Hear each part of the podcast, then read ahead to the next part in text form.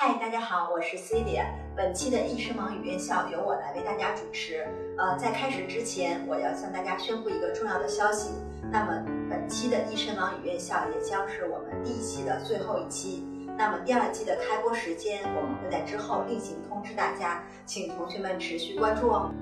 今天易师网语院校邀请到了拉楚河大学的 Sarah，呃，让我们来听听她对于拉楚河大学的介绍吧。当然，也少不了精美的礼品。你肯定用得上的澳洲留学实用语包共四本，参与方式在本期的微信之中。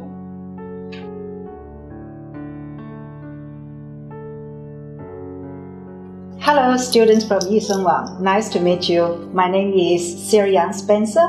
Um, I come from La Trobe University. I'm working for Department of Accounting, La Trobe Business School. What can you do after the accounting degree at La Trobe? I think um, this is pretty obvious, isn't it? And you will just become an accountant. And but there is lots of things that you can actually do once you graduate. And to choose CPA or CA, that is definitely one of the pathway that you probably have to, to go through, because otherwise you won't become a certified accountant. So it's important that you, after you get a job, you start thinking whether you wanted to become a CPA Australia uh, or chartered accountants of Australia and New Zealand. And, and then you're trying to finish their program and with three years working experience, then you can be accepted as a full member of those organizations. Now, probably the most frequently asked questions for me from students is whether they wanted to be CPA or whether they want to become a CA. And my advice for them is really depends on the organization who employ you. If this organization is more charter accountant oriented or they have chartered accountant, their partners are chartered accountants, then you have no options but go for chartered accountant. But if your uh, organization is more CPA oriented and your mentor or supervisor are actually CPA member, then no brainer, you just go for CPA. Now, what sort of jobs that accountants normally do? Um, I think that these days the normal bookkeeping jobs is actually disappearing. And the reason is um, those jobs actually have been shifted to overseas like India, Philippines, or Thailand. Um, those payroll payroll um, jobs, those bookkeeping jobs, and those even those basic auditing procedures has been all done in those countries, and they they basically ship the data back overnight. So if I want, if you wanted to be a highly valuated um, accountant, I think the role has to be transited from being a simple accountant doing the accounting bookkeeping job into a business consultant. And I think that's the way that the future accountants will more and more become. And um, so if you can't work in a corporate sessions, the finance divisions or the accounting division as an accountant or as a management consultant, you can also work in the Big Four or Big Five in, in Asia, still Big Five, to uh, be the business um, consultant. Now, I have talked to a few friends in, in China, and they say that auditing and assurance services still is the dominant sort of uh, uh, jobs for accountants. So um, for auditing and assurance, they definitely need a lot of accountants. And so for consulting job, um, still Chinese not very much get used to the idea of buying idea from someone else. They thought that idea shouldn't be bought because this is not a physical product. But I think the trend is going to change. People will soon realize that they're lacking a specialized um, knowledge and they really will go to the big four firms to ask for advice. And that's where your job will come from. After knowing every aspect of business, how to, how a business is operate, and that's where you can actually provide your professional opinions and your advices or suggestions to, to business. And these days in Australia, the major revenue stream for those big four firms is not from the auditing and assurance services, rather is from the consulting services. So I think that's what the future accountants will hold.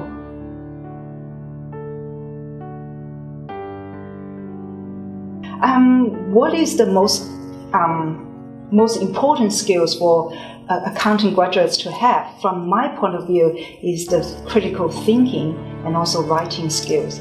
And um, why I say that is these days, um, accountant is no longer just working out the numbers or counting the beans. Rather, they need to be the consultant and they need to trans- translate or interpret the data that they have to the managers. So the communication skills is absolutely important, and and also be able to tell those um, tell those data in the layman's terms to the managers, and I think it's very important.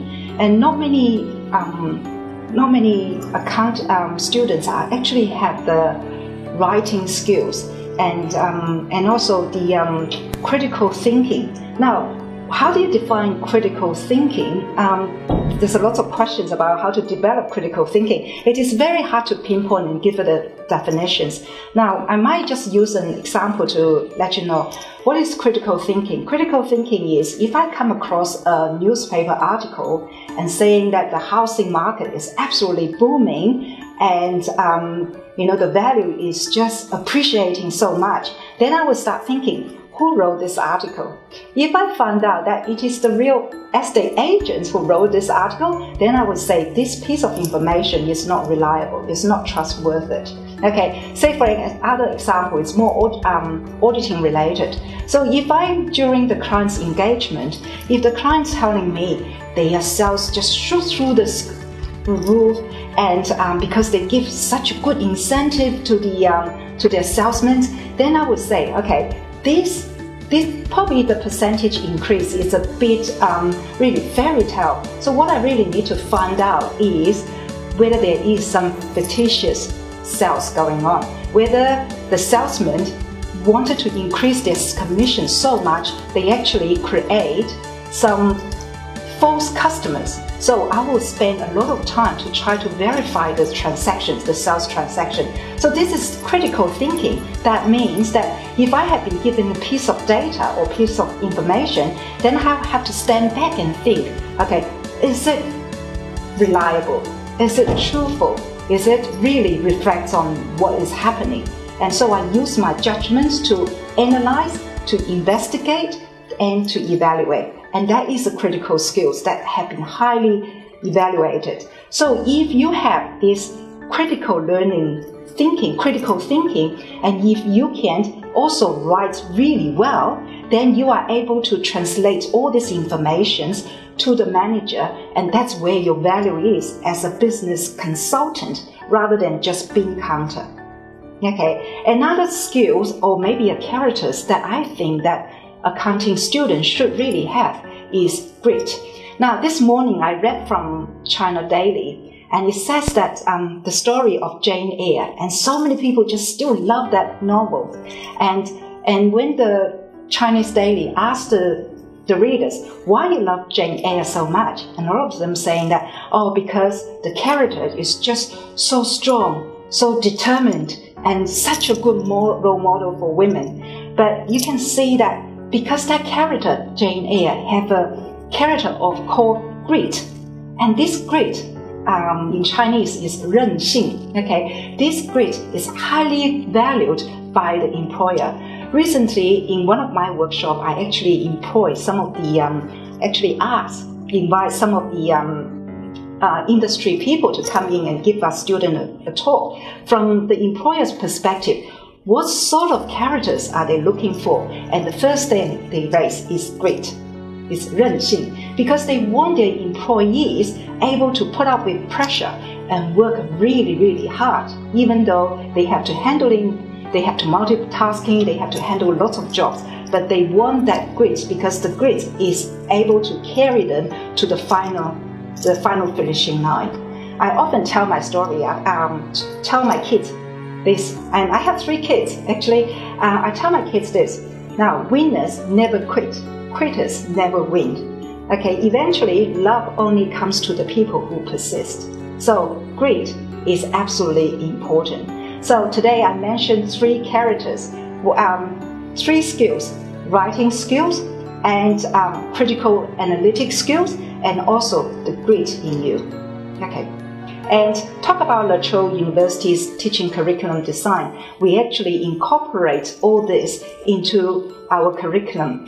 And say, for example, my subject cost accounting and decision making, I actually have 20% designed to help you to improve your employabilities, to help you to improve those skills. Say, for example, I actually have a half an hour in each week of my workshop, I teaching you how to write a CV. Now, those CV is not just the CV that tick all the boxes because those CV will be just dumped into the rubbish bins of the corporate in the corporate. You need to write a killer CV, which means that you really have to develop your personal brand and you really have to use examples to substantiate your skill skill statement. Okay, so we are going to teach you this, and we also will teach you what is the process, what is the steps that during an interview, what sort of a question you will be asked, and how do you organize your thought in answering those questions. And we're also teaching you teamwork skills. Teamwork skills is very important. I have heard lots of horrible stories about not to team up with international students because they are terrible, they, um, they don't write well but you could actually do something to change the situation around, and we are going to teach you that. Okay, and um, so problem solving, information literacy, we also will teach you. So our subject design is not just teaching you the technical stuff, but we also teach you how you could have these capabilities or employabilities. So eventually, when you graduate from our course, you will be work ready. 呃，感谢 Sarah 的分享。更多关于拉什伯大学的介绍，请关注医生网官方微信。如果有任何疑问，请随时留言给我们。呃，第一季的医生网与院校与同学们说再见了，我们第二季不见不散。